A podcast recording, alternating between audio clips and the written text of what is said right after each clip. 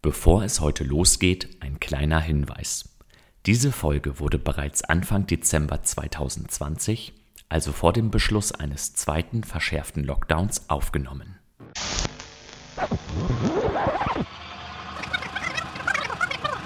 Rolle rückwärts. Der Podcast zu Gender Gaps und Rollenbildern. Produziert von der Arbeitnehmerkammer Bremen und der ZGF Bremerhaven. Herzlich willkommen zur zweiten Folge von Rolle rückwärts, dem Podcast von Arbeitnehmerkammer Bremen und ZGF Bremerhaven. Das Thema der heutigen Folge ist Care-Arbeit in der Corona-Krise und wir möchten gerne einen Blick auf die Situation der Familien werfen. Wie ging es Ihnen eigentlich in den letzten Monaten, in denen teilweise die Kinderbetreuung komplett weggebrochen ist, weil die Schulen und Kitas geschlossen waren? Wie hat sich diese Situation auf die Belastung in den Familien ausgewirkt und auf die Verteilung von Care-Arbeit zwischen Männern und Frauen? Und natürlich möchten wir auch darüber diskutieren, welchen Stellenwert Erziehungs- und Sorgearbeit insgesamt in unserer Gesellschaft hat. Mein Name ist Marion Salot. Ich bin Referentin für Wirtschaftspolitik und Gleichstellung bei der Arbeitnehmerkammer Bremen und ich spreche heute mit Dr. Sonja Bastin. Sonja Bastin ist Familien- und Lebenslaufsoziologin an der Uni Bremen.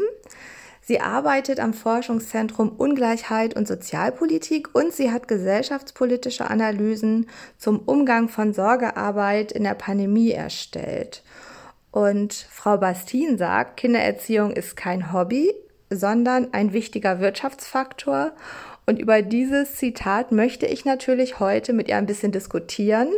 Herzlich willkommen, Frau Bastin. Schön, dass Sie heute hier sind. Ja, herzlich willkommen. Ich freue mich, dass ich da bin. Frau Basti, durch die Pandemie ist das Thema Care-Arbeit ins Rampenlicht gerückt. Das ist ja erstmal eine gute Sache. Aber zumindest in der ersten Phase im Frühjahr der Corona-Krise wurden Eltern vollkommen im Stich gelassen. Die Betreuungsstrukturen sind quasi von jetzt auf gleich komplett weggefallen. Und von den Eltern wurde erwartet, dass sie die Kinderbetreuung so ganz nebenbei erledigen. Zwischen Homeoffice, Homeschooling und Hausarbeit. Hat Sie das als Wissenschaftlerin eigentlich überrascht? Ja, also jein. Ähm, grundsätzlich in dem Ausmaß tatsächlich fand ich es schon äh, erstaunlich. Aber dann, wenn man sich eigentlich vor Augen führt, in was für ein System wir leben, ist es dann auch wieder nicht mehr so verwunderlich. Denn ja, wir müssen ja eigentlich sehen, dass wir auch im Moment schon in einem System leben, das nicht ausreichend ökonomisch abgesicherte Zeit für Care-Arbeit einräumt. Ne? Also eben für das Großziehen von Kindern, aber auch für das Pflegen von Angehörigen. Also natürlich gibt es ähm, Maßnahmen, aber die reichen eben nicht aus und die schätzen das nicht ausreichend wert. Also nur so als Beispiel, ne, das Elterngeld wird ja auch nur wenige Monate nach einer Geburt von einem Kind gezahlt und danach müssen dann aber Väter und Mütter wieder voll ähm, erwerbstätig sein und keine langfristigen Nachteile für Einkommen, für Erwerbsmöglichkeiten, für Rente zu erleiden, ne? was also im Grunde auch kaum zu schaffen ist und was Eltern auch tatsächlich gar nicht wollen und woraus dann resultiert, dass Sorgearbeitende, und das sind häufig Frauen, entweder nicht ausreichend erwerbstätig sein können, um ökonomisch unabhängig zu sein, oder sie großer Überlastung und ja, den damit einhergehenden gesundheitlichen Risiken dann ausgesetzt sind. Und was ja drittens auch daraus resultiert, und das haben wir jetzt auch ähm, wieder deutlich gespürt, ist, dass Sorgearbeitende es häufig nicht in die Position schaffen, die in diesem System dann Macht und Einfluss haben, also die dann auch fähig sind, Strukturen wieder zu beeinflussen. Und das ist dann insofern auch ein Teufelskreis. Und gleichzeitig ist es aber so, dass wir eben in einem System leben, das auch massiv abhängig davon ist, dass es Menschen gibt, die Sorgearbeit übernehmen. Ähm, also würden wir beispielsweise keine Kinder mehr bekommen, uns nicht um sie kümmern, dann hätten wir niemanden, der Geschäfte betritt, ne? schon sehr bald. Wir hätten niemanden, der sie eröffnet, niemanden, der einen Impfstoff findet oder unser Land regiert und wir hätten niemanden, der uns im Alter pflegt. Und Genau, unser Bruttoinlandsprodukt läge dann innerhalb weniger dramatischer Jahrzehnte bei Null. Und das ist im Endeffekt das, was immer wieder vergessen wird, wenn wir jetzt über Wirtschaft sprechen, ne? dass das ja ein, insgesamt ein System ist. Und das wird einfach deshalb vergessen, weil die Kosten aus dieser Arbeit sehr stark individualisiert werden. Und ähm, wir eben in einem, ja, in diesem konservativen Wohlfahrtsstaat leben und auch in diesen ja kapitalistischen Strukturen die dazu führen, dass wir es total normal finden, ne? dass wir uns quasi in unserer Freizeit einer Arbeit widmen, ohne die das komplette System und gerade die Wirtschaft nicht funktionieren würde. Genau, die Kosten eben aus dieser Arbeit, die werden individualisiert und durch Normen wird dieses System dann gefestigt und vor allem Frauen dadurch benachteiligt, weil es immer noch so ist, dass ihnen diese Sorgearbeit ja, so als romantisierte Tätigkeit aus Liebe quasi primär zugeschrieben wird, statt sie eben als das anzuerkennen, was sie ist, nämlich gesellschaftlich notwendig und ja, verbunden mit sehr vielen Kompetenzen, aber auch Entbehrungen andererseits. Und das Problem ist dann eben, dass die Übernahme dieser privaten Sorgearbeit also nicht nur mit hohen Kosten einhergeht für Einzelne, sondern dass sie auch ungleich verteilt ist in der Gesellschaft. Ne? Dass eben Frauen mehr davon übernehmen als Männer und dass eben ja, Menschen mit Kindern oder mit pflegenden Angehörigen mehr davon übernehmen als andere. Und dann auch auf dem Arbeitsmarkt natürlich benachteiligt sind gegenüber anderen. Also können wir sagen, dass im Prinzip Eltern und Familien schon vor der Pandemie extrem belastet sind, äh, belastet gewesen sind und Aufgaben übernommen haben, äh, von denen andere profitieren, die eben weniger belastet sind. Im Frühjahr äh, spitzte sich die Situation dann zu. Ich habe ja schon angedeutet, die Schulen wurden geschlossen, die Kitas wurden geschlossen und viele Eltern mussten dann alle möglichen Arbeiten parallel erledigen. Wir haben als Vorbereitung auf unseren Podcast eine kleine Online-Befragung gestartet wir haben Familien gefragt, wie es ihnen ging in dieser Pandemie und haben gar nicht damit gerechnet, dass wir so ein, auf so eine Resonanz stoßen. Wir haben fast 1000 Antworten bekommen, natürlich in erster Linie von Müttern, die geschrieben haben, wie es ihnen ging. Sie sprachen teilweise von Nervenzusammenbrüchen, Depressionen, Burnout. Einige haben ihren Job gekündigt, andere haben sich in der äh, Pandemiephase gegen das dritte Kind entschieden. Also das war zum Teil dramatisch, was da gesagt wurde. Ich habe mal ein Zitat mitgebracht. Eine in Vollzeit beschäftigte Frau, Mutter von zwei Kindern, hat beispielsweise geschrieben, die Zeit, in der Kitas geschlossen hatten, waren schrecklich. Mein Mann musste ins Büro und den ganzen Tag weg. Ich war allein zu Hause mit zwei Kindern und habe versucht, dabei Vollzeit zu arbeiten. Das funktionierte natürlich überhaupt nicht.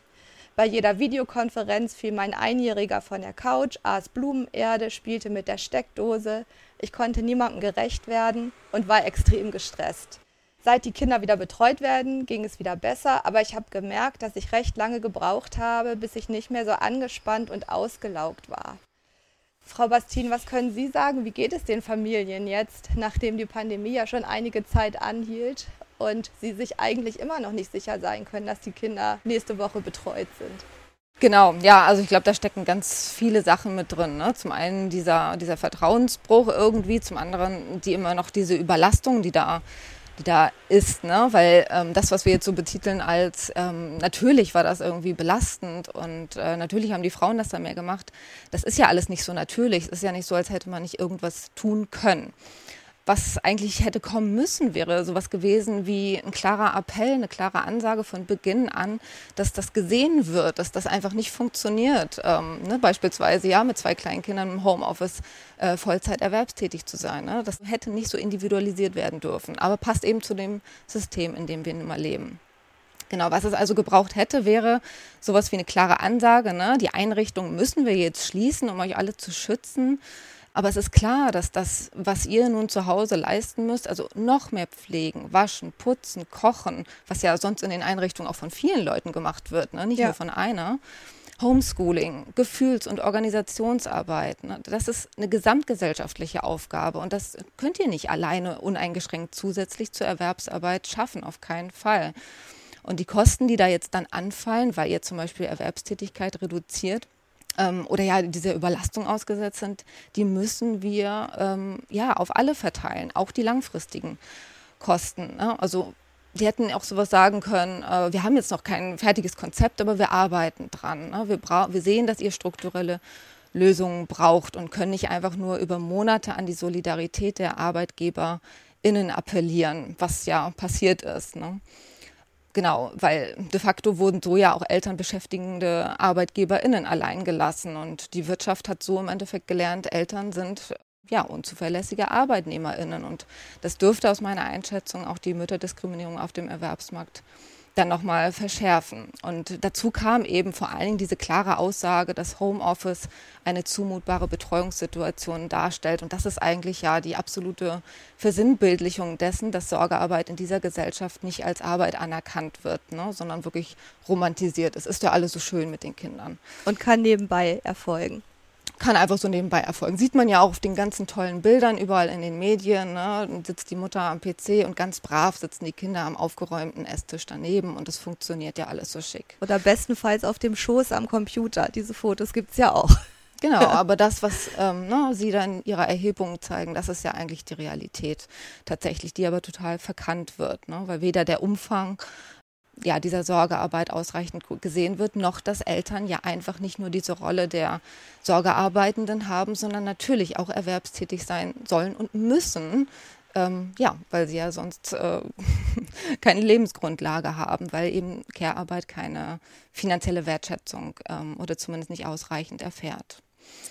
Genau, und im Grunde genommen, und da schließt sich jetzt ein bisschen der Kreis zu dem, was Sie äh, gefragt haben, wie sieht es denn jetzt aus? Ne? Es wird ja auch weiterhin nicht anerkannt, dass die Folgen aus dieser belastenden Situation im Frühjahr ja immer noch da sind.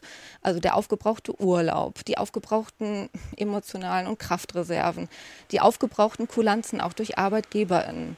Und es wird nicht anerkannt, dass Eltern seit über einem halben Jahr genau diese ständige Bedrohung haben, dass Wiedereinrichtungen geschlossen werden und sie dann keine Idee haben, wie sie jetzt dann vielleicht mal ausreichend unterstützt werden würden. Ähm, und dass ja auch viele weiterhin genau das erlebt haben, ne? dass Kinder in Quarantäne sind, dass Einrichtungen teilweise schließen oder das private Betreuungsarrangement ähm, wegbricht, weil dort Menschen in Quarantäne sind. Und dieser massive Stress, der ist jetzt auch messbar in unseren Daten. Also das, was SozialwissenschaftlerInnen also von Beginn der Pandemie an auch angemahnt haben, das bestätigt sich, dass eben Eltern viel mehr Stress in der Pandemie erleben als Menschen ohne Kinder und gerade Mütter noch mal deutlich mehr als Väter und wir da ja eben auch schon steigende Anteile an Burnout-Symptomatiken und so erleben. Da würde ich gerne nochmal nachhaken, Frau Bastin. Es wird ja viel darüber diskutiert, ob jetzt Frauen durch diese Pandemiephase sozusagen zurückgedrängt werden in alte Rollenbilder, beruflich eher zurückstecken und dann vielleicht auch nachwirkend und über längere Zeit äh, Nachteile auf dem Arbeitsmarkt haben. Können Sie das bestätigen?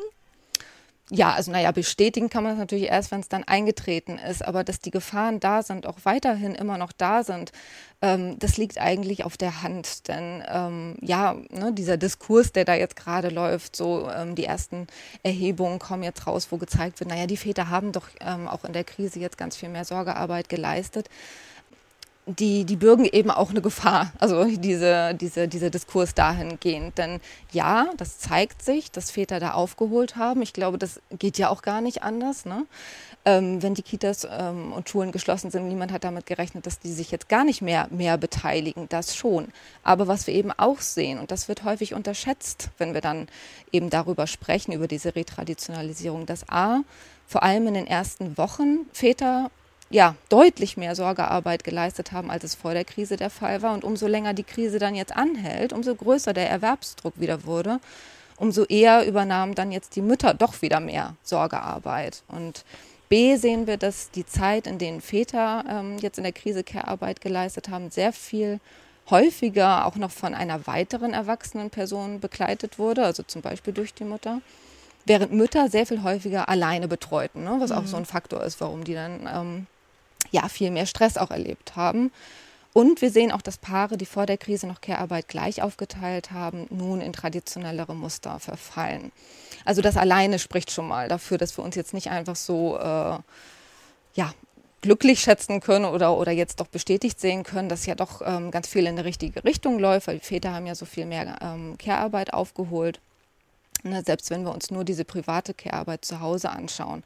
Und abgesehen davon müssen wir natürlich auch sehen, dass Erwerbsreduktion von Müttern, die ja mit Übernahme von Care-Arbeit häufig einhergegangen ist, viel schneller in kritische Regionen dann führt als von Vätern, weil sie ja in der Regel von einem geringeren Niveau dann starten und außerdem haben Mütter häufiger prekäre Jobs und Jobs auch in Gastronomie und Einzelhandel. Und das sind ja alles Bereiche, die dann jetzt durch die Krise nochmal stärker betroffen sind und dann ja ebenfalls diese Gefahr der Retraditionalisierung nochmal stärken.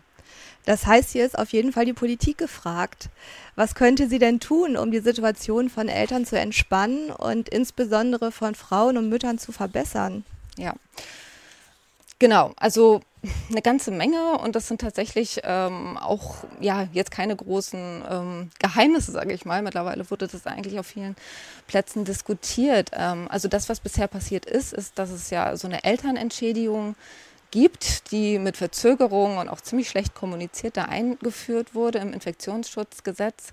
Ähm, ne, da können Eltern eben, wenn sie Lohnausfall haben, 67 Prozent des Lohns erhalten, sind dabei aber auf die Kooperation des Arbeitgebers angewiesen und ja, lange Zeit galt es auch nicht für Eltern im Homeoffice und so weiter. Und die, ähm, dieses Instrument funktioniert nicht wirklich und das weiß auch die Bundesregierung, also Bundesarbeitsminister Heil hat mir das bestätigt. Ähm, ja, genau. Gleichzeitig ist es halt auch erschütternd von ihm dann zu hören, wie viel Nachdruck es wohl gebraucht hat innerhalb der Regierung, damit es zumindest dieses äh, weitgehend unwirksame Instrument dann überhaupt gibt. Ähm, genau, und ja, jetzt wurde auch nachgebessert. Erst im November wurde nachgebessert, dass auch Kinder oder Eltern von, von Kindern in Quarantäne auch diese Elternentschädigung äh, beantragen können. Ne? Erst jetzt im November. Und wenn wir dann jetzt beispielsweise schauen, wie ist es jetzt mit, Fe mit der Ferien, äh, mit dem Ferienvorziehen, was jetzt auch in den Weihnachtsferien ja gemacht werden soll, äh, sehen wir auch wieder, dass es schwierig ähm, ist, weil die Elternentschädigung da dann beispielsweise nicht greift und auch der Bremer Sonderweg ist da dann im Endeffekt ähm, ja als schwierig zu anzusehen, weil einerseits wird hier signalisiert, also um euer Weihnachtsfest ne, sicherer zu machen, da müsstet ihr die Kinder zu Hause lassen. Ähm, deshalb, ja, setzen wir diese Prä Präsenzpflicht aus, aber andererseits wird auch gesagt, wir ermöglichen euch das nicht real, indem Eltern beispielsweise bezahlten Sonderurlaub oder Verdienstausfall bekommen, sondern wir lassen die Schulen offen und sagen, es ist eure freie Entscheidung, die Kinder zu schicken. Aber ich frage mich halt, wo auf diesem enger werdenden Arbeitsmarkt, auf dem Care-Arbeitende ja nicht ausreichend geschützt sind und ausreichend gefördert werden, ist das dann eine freie Entscheidung? Und ja, also es gibt viele Dinge, die man tun könnte und müsste. Ne? Also immerhin gibt es jetzt seit August diesen Kita-Rat. Aus meiner Sicht müsste es halt wirklich einen Care-Rat geben oder einen, ja, einen Care-Gipfel, wo dann wirklich viele oder alle zentralen AkteurInnen zum Thema dann äh, an einen Tisch kommen und das Ganze dann auch wirklich zur Chefinnen Sache gemacht wird und wo dann transparent diskutiert wird, was man machen könnte und warum dann einzelne Dinge dann vielleicht auch nicht umgesetzt werden. Also zum Beispiel die Förderung haushaltsnaher Dienstleistungen. Das ist eine Maßnahme, die ohnehin im Koalitionsvertrag der Bundesregierung verankert ist, um die Vereinbarkeit von Familie und Beruf zu fördern und auch um sozialversicherungspflichtige Beschäftigung zu schaffen. Und das wäre also jetzt in der Krise ein ganz starkes Signal gewesen, zu sagen, Ne? Wir fördern sozialversicherungspflichtige Dienstleistungen wie Kochen, Waschen, Reinigen, auch Babysitten für Familien, damit Eltern eben mehr Zeit haben für Homeschooling und um Erwerbsarbeit nachzugehen. Und stattdessen höre ich ja eigentlich gar nichts von dieser Debatte. Dabei gibt es wirklich großartige Erfahrungen damit im Ausland und das Instrument wäre, und auch das hat Arbeitsminister Heil, ja, mir da, da hat er mir auch zugestimmt, das wäre auch ein gutes arbeitsmarktpolitisches Instrument in Zeigen, Zeiten steigender Arbeitslosigkeit, auf die wir ja zusteuern. Also auf jeden Fall eine Idee, die wir verfolgen sollten. Ich möchte jetzt noch mal ein bisschen zum Ende weiterdenken und auch noch mal zurückkommen auf Ihr Zitat: Kindererziehung ist kein Hobby, sondern ein wichtiger Wirtschaftsfaktor. Wie würde eine Gesellschaft aussehen, in dem diese Care-Arbeit oder diese Familienarbeit auch entsprechend eingepreist und berücksichtigt wird. Können wir darüber mal ein bisschen fachsimpeln? Mm, wie so eine Gesellschaft aussehen würde, wenn das getan würde, werden würde. Naja, es bräuchte vieles dafür, sage ich jetzt mal. Also erstens, das, die Frage geht ja in die Richtung Strukturen. Also wir würden Strukturen vorfinden, die es ermöglichen, dass Menschen unabhängig davon, welches Geschlecht sie haben oder vor allen Dingen unabhängig davon, ob sie Care-Arbeit zu leisten haben oder nicht, sich zwischen gleichberechtigten Lebensverläufen entscheiden können. Ne? Also es wäre nicht, also eine Übernahme von Care-Tätigkeit wäre nicht automatisch gekoppelt mit Benachteiligungen im Erwerbsleben, mit Benachteiligungen darin, welche Position ich, also auch hierarchische Position ich in der Gesellschaft ja, erlangen könnte. Wir hätten eben nicht das Problem, dass Eltern oder andere Sorgen, Sorgearbeitende dermaßen ja, zerrissen sind zwischen Erwerbspflichten und Sorgepflichten. Und was wir dafür aber auch bräuchten, ist eben nicht nur auf der einen Seite diese Strukturen, die das ermöglichen, um diese Wahlfreiheit da zu kriegen, sondern wir müssen auch ja sehen, dass wir es auf der Einstellungsebene immer noch sehr mit traditionellen Strukturen zu tun haben. Ne? Also der Podcast geht ja in die Richtung äh, Rolle rückwärts, haben wir es damit zu tun. Also da müssen wir erstmal verstehen, dass wir die Rolle vorwärts eigentlich noch gar nicht geschafft haben.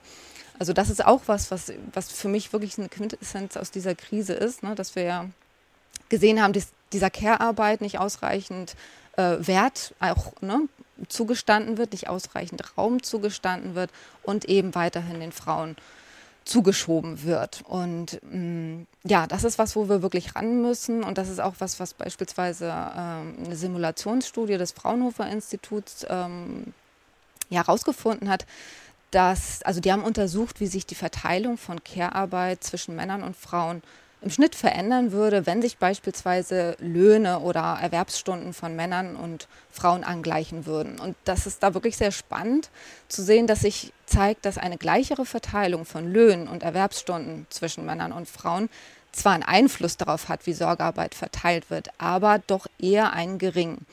Und die AutorInnen schließen daraus, dass eben ja, Normen, die Sorgearbeit Frauen zu schreiben, ein wichtiger Faktor sind.